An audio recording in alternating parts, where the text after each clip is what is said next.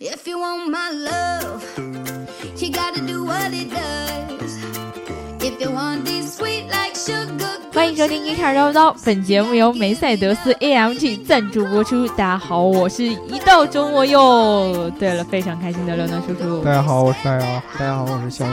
这个我们有一个小伙伴儿给自己起的名字特别的炫酷，所以呢，他上回就跟我说：“哎，我要是持续给你们打赏的话，我是不是每期都能在片头露出一下？”嗯，你看看我这个名字要一露出的话，你们整整个节目感觉都高大上了起来。嗯，对，我今天念的时候确实感觉觉得不太一样，很高大对上这个， 我们觉得突然奔驰给我们充值了。对对对刚才就对，没提奔驰，梅赛德斯 AMG 根本就没有奔驰这样的，感觉都起飞了。这个就是他这个逼格高的点。取没取有名的艺术，好吧？对对对对对，就没有提到那两个字儿，对吧？但是呢，对给人感觉非常非常高大上，很有可能就是因为人家不方便直接给我们充值，所以以这样一个账号的形式来为大家哦，对吧有道理，有道哦理，对对看对，德国人做事多么的严谨，哎对吧对，哎，夸上你了，我觉得这个大姚老师夸我的背后永远藏着一把刀。哦嗯不，哦我首先你得说你就这么认你自己是德国人， 不是啊，我没认我是德国人，只是， 只是我觉得，我觉得大姚老师夸德国人就不多。我们上一期聊这个，在路上开车的时候会遇到很多奇葩的事儿。这个万物壮阳孙云峰他说：“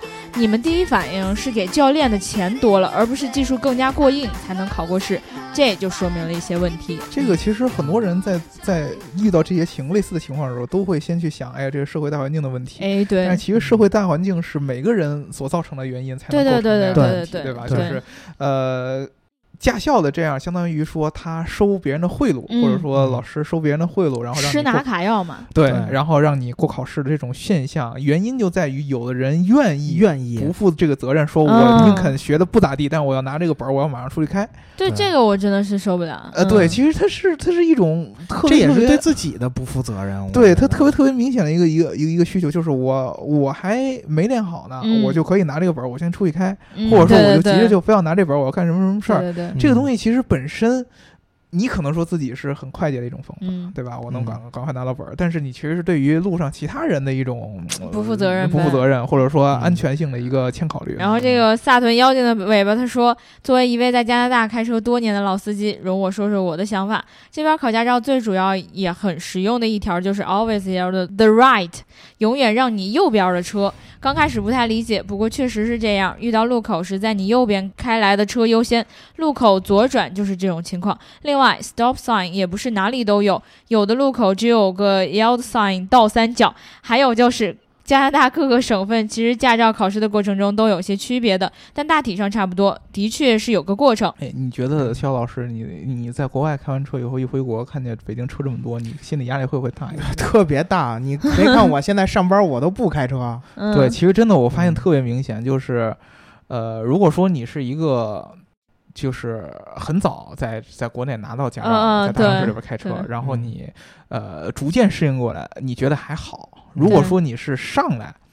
就是新拿本儿了，然后一下就在这种大城市的道路上，尤其这种交通特别拥堵的道路上，一下开始，你说的就是我我呀。呀， 嗯你的压力会特别特别对大，对对对，真的是特别特别大，确实是这种车多给人那种紧迫感，就是对你整嗯个的弦就是在每一瞬间都是绷着的。你现在有手有自动挡了还好，那会儿大家呃都对是手动挡的 时候，呃哎，你知道我妈当时就学完车，然后那个上道的时候开了一辆手动挡的小破夏利，嗯，我的妈呀，真的就后边一摁喇叭哈，都我妈吓就都害我妈怕就，啊就开始就不知道该就该都该哆嗦下一步该干什真的啊么了。嗯，对，真的。而且而且就是嗯基本上大家其实是基本上很少对这种新司机会有这种耐心的，因为大部分车对上这虽然都是老司机嘛，嗯，对，这个手动挡啊嗯，然后起步熄火这是非常非常常见的一个一个一个一新个手的一这个个问问题嗯哦我题，啊对？吧？我以嗯前就写过这样一段话，我说这个开车这个跟你打王者荣耀是一毛一样的，对吧？对然后你经常老司机就会说你会不会开车，不会开车回家去，别对开了，对吧？对，打王者荣耀的人就会说：“你会不会玩游戏啊？不会玩游戏回家去，啊不要在这儿拖拖我们送人头什么的。嗯然后作为一个新司机，作为一个新的玩家，你会想说。对不起，我要是不玩儿，我要是不开的话，我怎么样成为一个老司机没？关系，这是我们应该在这个社会上应该背负的一种责 任感， 对吧？你就应该开，然后，然后呢，就是我们既然作为一个素质特别高尚的人，就应该选择无视那些素质低下的人，嗯对吧？对对对，所以其实嗯我们今天把上一期节目这个有小伙伴跟我们这个互动的聊完之后呢，我们今天要接着回到我们这个撕逼的话题当中来。嗯好但是在这个撕逼之前呢，我们还是非常和谐的要跟大家说，我们每一期这个节目的 BGM 都可以在云音乐找到，然后搜索 Geeker 叨不叨就能找得到啊这个歌单。嗯然后另外呢，就是如果你想要加入粉丝群的话，记得在后台留下你的微信号。听节目呢，一定要记得点赞、打赏和评论，点赞、打赏和评论，点赞、打赏和评论。不要觉得这是一句不停不停重复的话，其实对于我们来说是非常非常重要的啊！希望大家都能积极的跟我们互动起来。我们每一期节目在最后呢，都会跟大家留一个互动的话题。如果你想要参与进来的话，记得一定要听到最后啊！然后我们今天要聊的这个话题呢，其实是跟我们这个这一周周三的时候发的这嗯个 Geek 大酱 Car 汤大酱汤有有关关系，系的对。对，对然后这个我们现在这个 Geeker 大酱汤这个视频栏目呢，在全网基本上都能找得到，而且呢嗯是在每周三、每周六的下午大概六点左右就会更新。然嗯后如果大家感兴趣的话，或者大家想要吃饭变得更香的话，一定要记记得去看我们的 Geeker 大酱汤啊。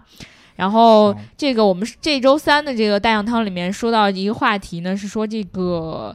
有一个发动机呀、就是它看起来非常非常牛逼，对于性能控来说呢，简直就是信仰一样的东西。嗯那作逍遥老师就作为这个对于某个品牌有着执念的一个 人，对吧？然后这个品牌又特别喜欢做这个信仰发动机，嗯对作为他的第一期这个带氧汤的这个节目是吧？嗯他就选择了这么一个话题，就是水平对置发动机。哎，对，对说到这个水平对置发动机呢，其实我们以前也聊过，我们在聊这个斯巴鲁这个话题的时候，其实嗯当时就以它这个技术为主要的点，稍微讲了一下到底这是怎么回事儿，对吧？但是今天呢，我们要好好的把这个水平对置发动机拿出来，让二位老师跟大家好好讲一讲，撕一撕，对吧？嗯有啥可撕的 呀？有啊我就啥想可撕的问。以对和对生对材对是吧对对，和气生财，和气对生财嗯。那个先讲一讲这个水平对置发动机的背景啊。嗯其实这个水平对置发动机出现的时间很早很早，嗯它是最早由某位德国机械工程师，名字叫卡尔 本茨。哎，嗯，梅哎梅赛德斯，哎，对对。对对，为什么今天我们要聊这个节目呢？是 因为 AMD 给我们打赏 了，哎，厉害厉害厉害厉害，六六 AMD 六啊？不六是六，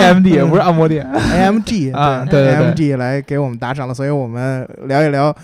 跟 AMG 有一点点相关的东西啊。嗯然后那个这个奔驰先生啊，就是提出了这个想法，并且在一八九六年呢，就嗯那个有了这个获得了专利啊。然后但是呢，奔驰公司并没有把这项技术发展下去，为啥？嗯因为这个一八九六年之后吧。跟我们之前那期聊那个科尼塞格那个时期，我或们者总把这个时间点对扯在一起，对对，对，再历往史总前是亲人的相似，对都或者那赛道那期我们都讲过，嗯在那个就十九世纪末二十世纪初啊，嗯这个大家很多时候就是在汽车工业这个发展上不会投入太大精力，哦，就是为什么呢？因为帝国主义在扩张，啊，哎对，忙着呢对啊那是，我们忙着呢， 是吧？对嗯你而且呢，这个汽车这个东西吧，在那个时代你是没法作为不主流，商商品输出的，对你不像德国嗯现在每年出口九百多万辆汽车，那嗯对这个是这个是你赚钱的东西。那个时候你往，比如说中国这么大市场，不也就慈禧老佛爷一个人开车吗？对不对对？对对啊所以坐车，坐车，啊，老佛爷对，坐车坐车对坐车，老佛爷坐不车能开，对对对，老佛爷不能开。嗯然后，所以呢，这个技术啊，就一直就比较拖着，嗯，一直到啊二十世纪二十年代了，在捷克的一个汽车 工厂， Jack Slovak。你为什么总是一言不合就开 车呢？不是一说到杰克，我就总是会想到这个。嗯哎呀，人家两个已经独立了，对，人家两个现在不是一个国家了，嗯对，以不是前 Jack 以 Slovak 了，以前呢？以前嗯是一个国家。对呀，还是嗯 Jack 还有暗的 Slovak。对对，好吧？好，我们接着说，这个公司呢叫塔特拉，嗯然后它开始做这个水平对置发动机，嗯嗯它生产了一系列的这个水平对置的四缸发动机，并且呢，按他们自己的这个意思呢，是影响到了德国企业。二几年我最喜欢的保时捷嗯开始准备要要造车了。嗯 然后甲壳虫后来是不是也采用的是这个水平对置四缸的发动机？嗯啊对后置水平对置四缸发动机，然后包括保时捷先生后来又出来了，对不对？嗯后来去了，你这他进去了是吧？是吧？他进去过呀，啊因为他后来被当战犯被抓进对去对过。对是是对吧是嗯嗯，然后那个他被放出来之后自己坐车，然后就一直也在使用保这个水平对置的发动机，嗯包括很经典的这个三五六，嗯嗯对吧？就是一款典型的水平对置四缸后置发动机。嗯嗯然后呢，这个水平对置这个发动机啊，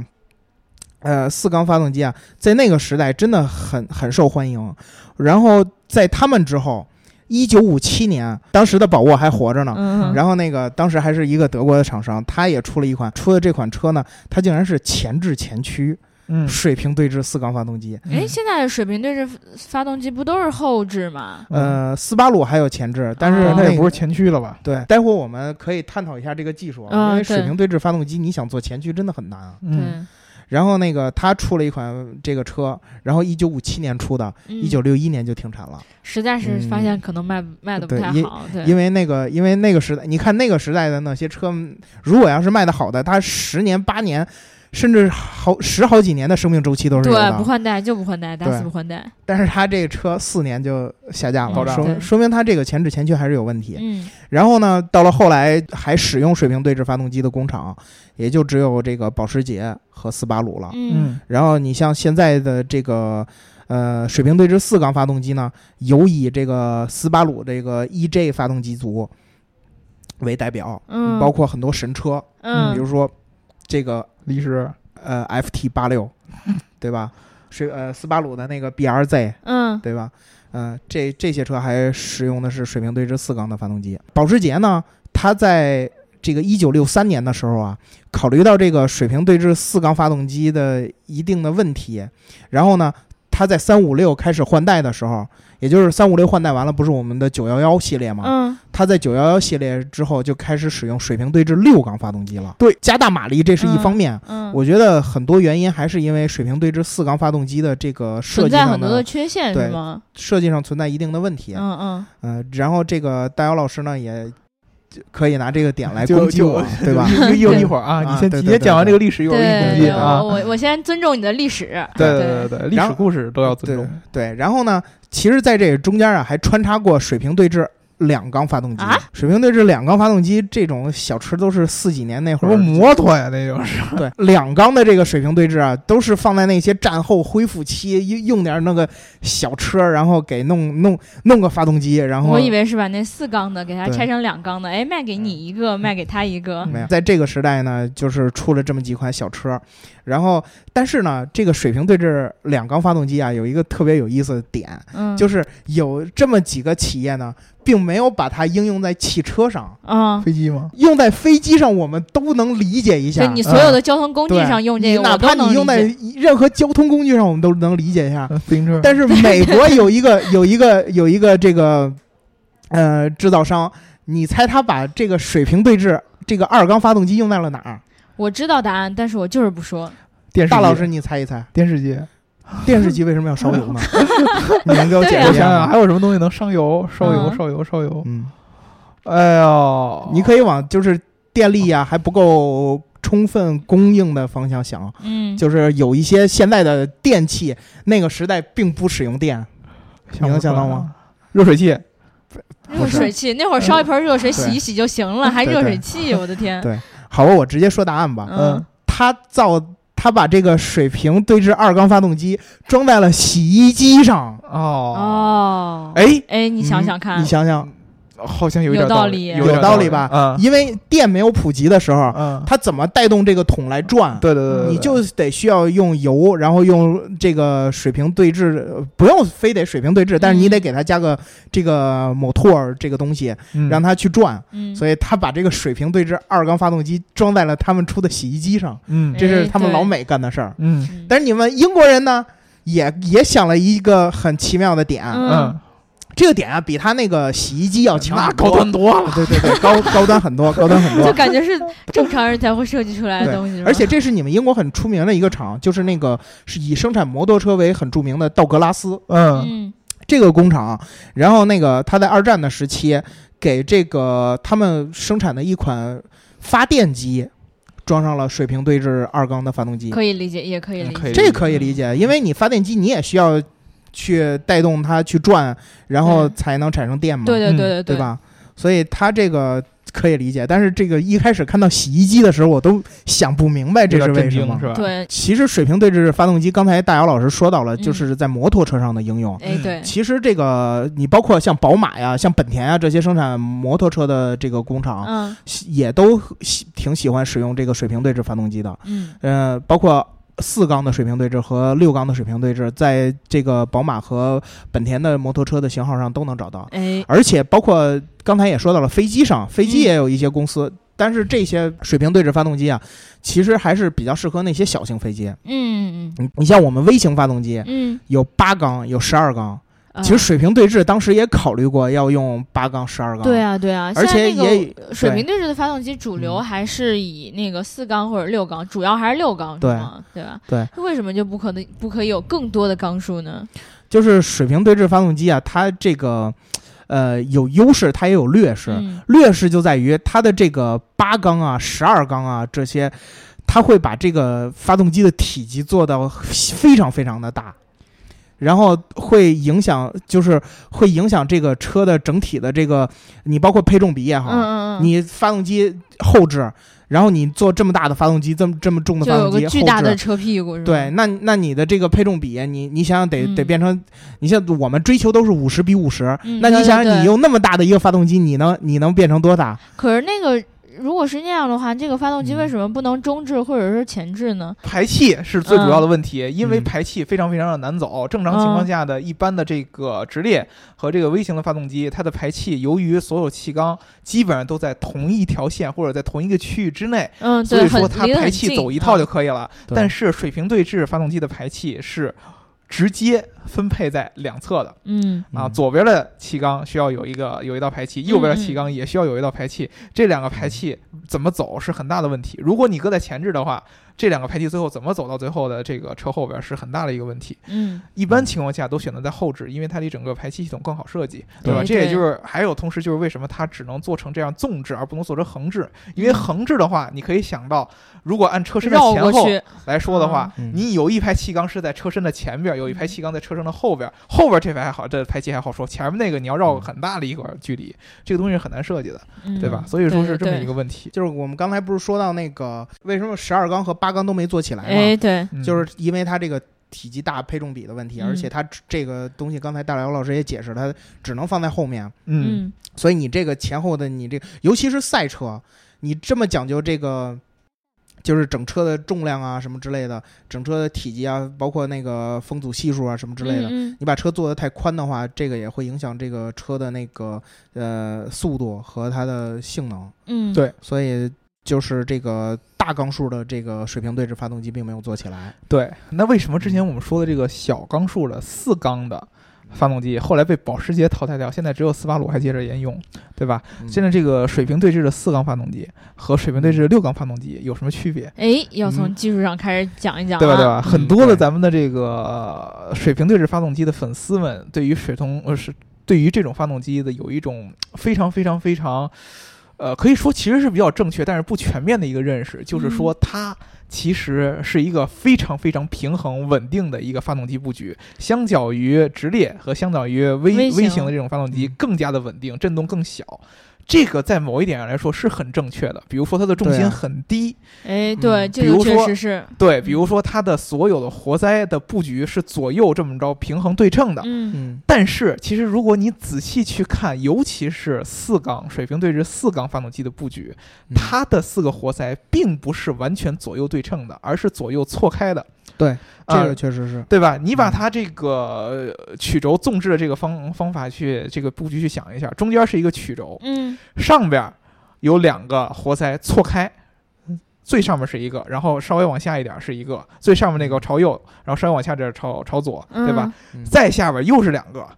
它这个每每一组气缸都不是直接着完美的对在一起的，而是错开的放在那儿了。哦哎，我一直以为他们是对在一起的，它不是对在一因起，因为为它是曲轴嘛，因为对啊不是水平对峙嘛，对吧它？你对峙了，你不是水，它是 对峙，但它不是完美对称，你是不能直接按照曲轴这么着对折 不的。是嗯不是对水吧平对称发动机，对，啊所以说你大家可以幻想一下，如果我们拿一根笔，拿一根嗯笔竖着当做一个曲轴的话，嗯你在这个笔的顶端拉一根绳朝右，嗯，你在这个笔的另一端拉一根绳朝左，嗯让这两根绳同时。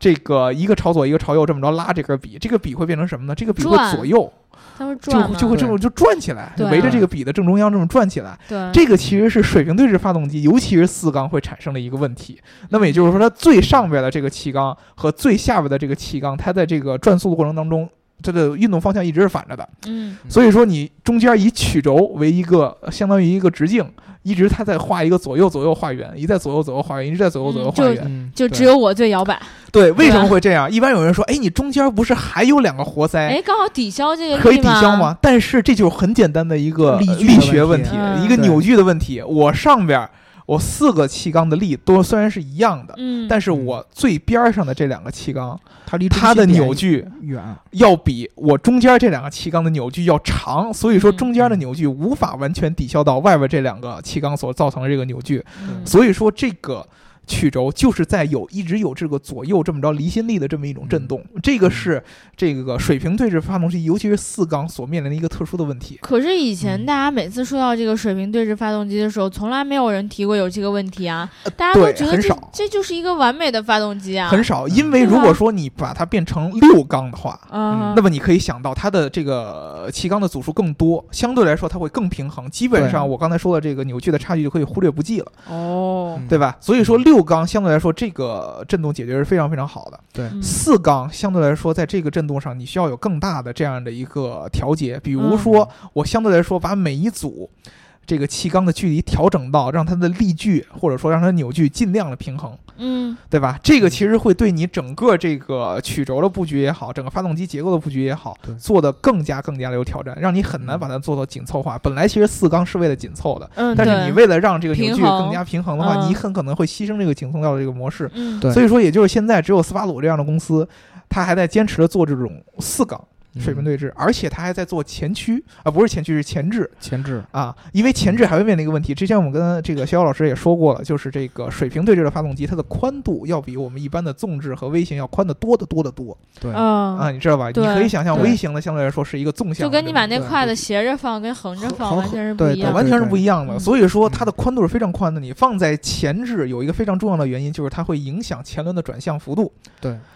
哦对吧？因为我前轮嗯其实是要有一个转向的这么一个幅度的，那么那也我就是车说，头可以做的巨宽，你车头可以做的巨宽，但是你车就没法弄了，对吧？ 对，对吧？你对你不能说停由于不你到自己家的停车位。对你不能因为发动机宽，所以我把车做得特特别宽，嗯它又不是坦克，对不对？嗯所以说它这个有这么很大的问题。斯巴鲁给它解决的就是把这个发动机的位置进行一个调整，嗯相对来说不不会给那个转向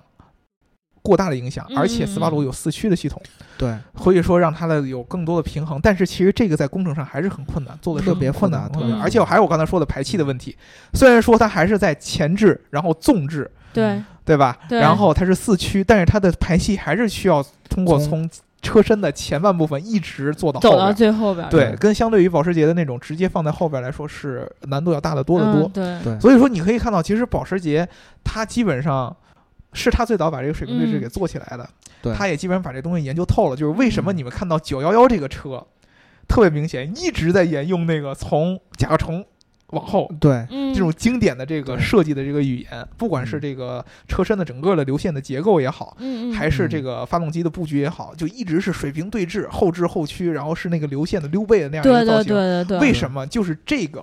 才是唯一能够对符合它这个水平对置发动机对最完美体系的这么一种布局。嗯你稍微把这个东西改了，水平对置发动机的优势你根本就体现不出来了，它的缺嗯陷就会暴暴露出来。对，你知道吧？这个就是为什么他一直没法把这个东西做改变，而不是我们传统说，哎呀，保时捷就是坑人，对吧？嗯就是不愿意做设计，一直做成那样，他做不出来新的设计了。这个设计就是嗯一个最完美的一种体验。你们保时捷真的确实是是这样吗？我觉得大姚老师说的很对，嗯就是因为你。坚持使用水平对置发动机，所以嗯你的这个首先你这个发动机的散热就会要求你对，在那个车后边开出这个这些这个口儿，比如说我们看所有的保时捷后边对都有这个对对对，一棱一一棱的棱这棱个跟鲨鱼那个对，背上那个似的。对对，然后呢，这样就影响了你，这样就影响了你车尾的设计，嗯对吧？然后呢，再再来说它这个后边这个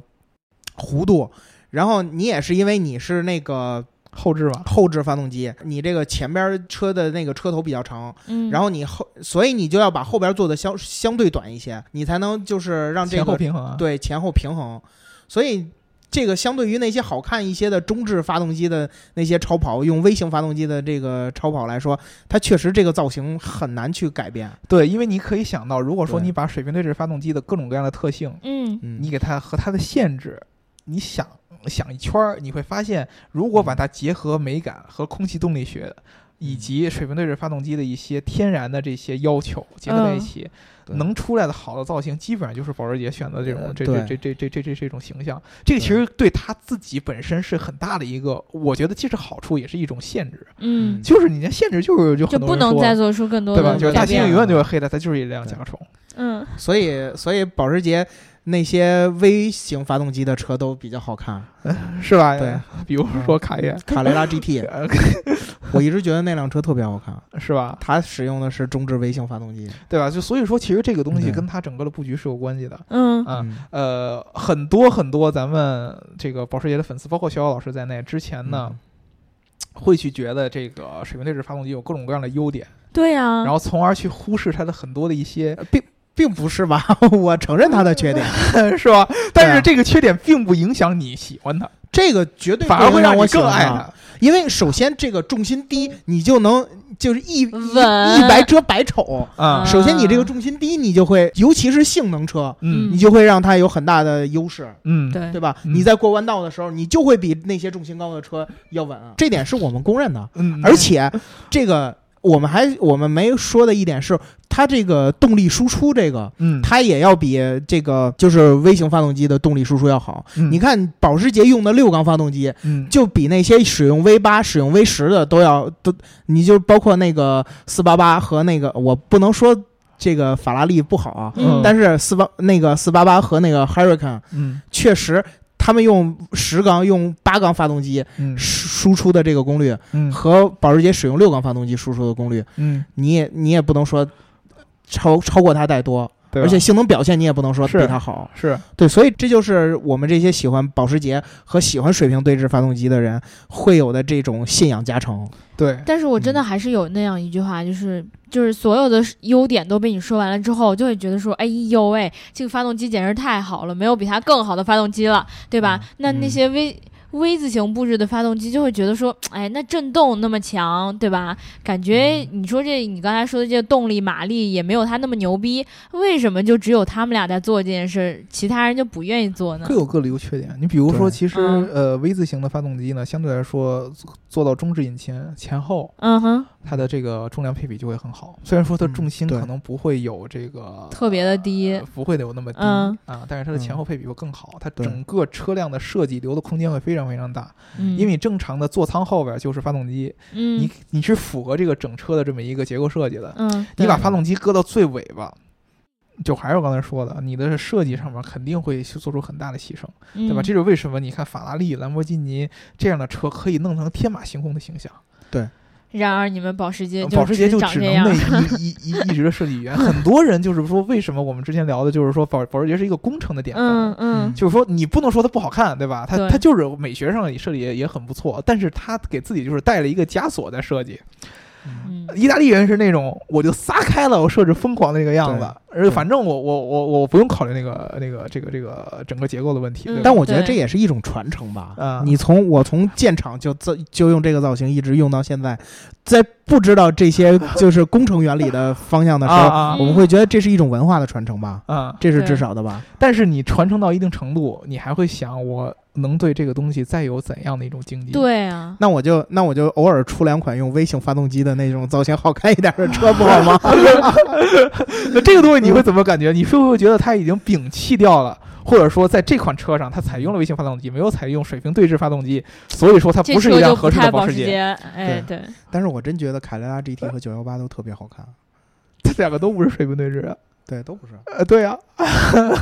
所以说但是肖老我师，但是九幺幺 GT 最三，后撕逼的结果就是你不是一个真正的保时捷粉丝。对，为什么？为什么？我是整个这个保时捷的粉丝，也不光光喜欢它的这个水平对置水平对置发动机，它啊微型发动机做的也不错呀。啊啊，对是吧吧？你像九幺八也不错呀嗯，它混动做的也很好嘛，对，啊是不是？而且将来还要做这个纯电的，对对，你包括 Mission E，嗯嗯我们虽然 Mission E 还啥也没出来，但是但是就是它这些理念也还可以嘛。对不对，对，所以其实我们是希望跟大家说一下，就是这个水平对置发动机有很多很多的技术的细节，是很对多之前、呃